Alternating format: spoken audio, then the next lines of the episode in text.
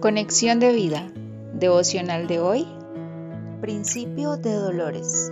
Dispongamos nuestro corazón para la oración inicial. Señor Jesús, quiero confesar tu nombre. El mundo puede estar desmoronándose porque no te escucha, pero yo hoy quiero rendirme a ti y ser salvado.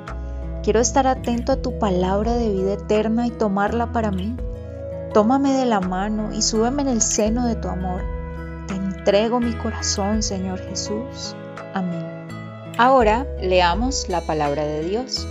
Mateo capítulo 24 versículos 6 al 8.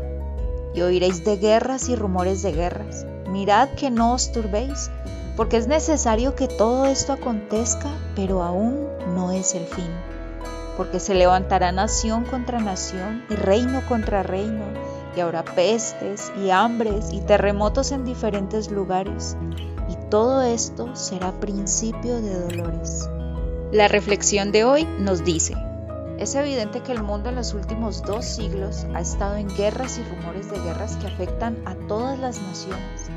Enfermedades, pestes y desastres naturales cada día aumentan sin que el hombre pueda tener el control.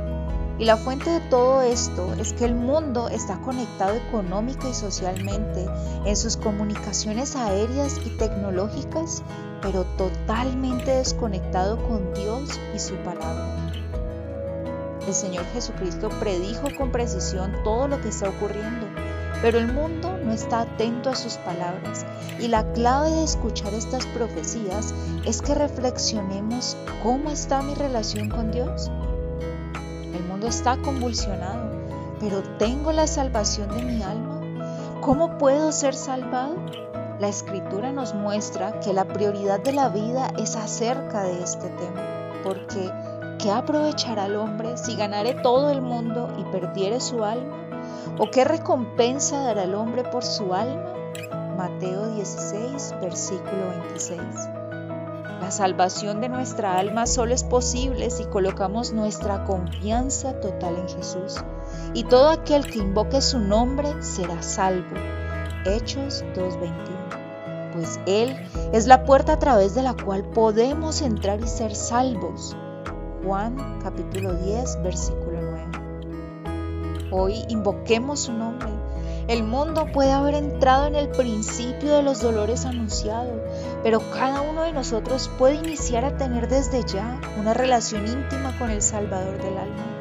Por eso, que el inicio de esta época cruel no sea para llenarnos de temor, sino para que no aplacemos más el rendir nuestra alma a Jesucristo, para ser salvados y tener vida eterna en su nombre.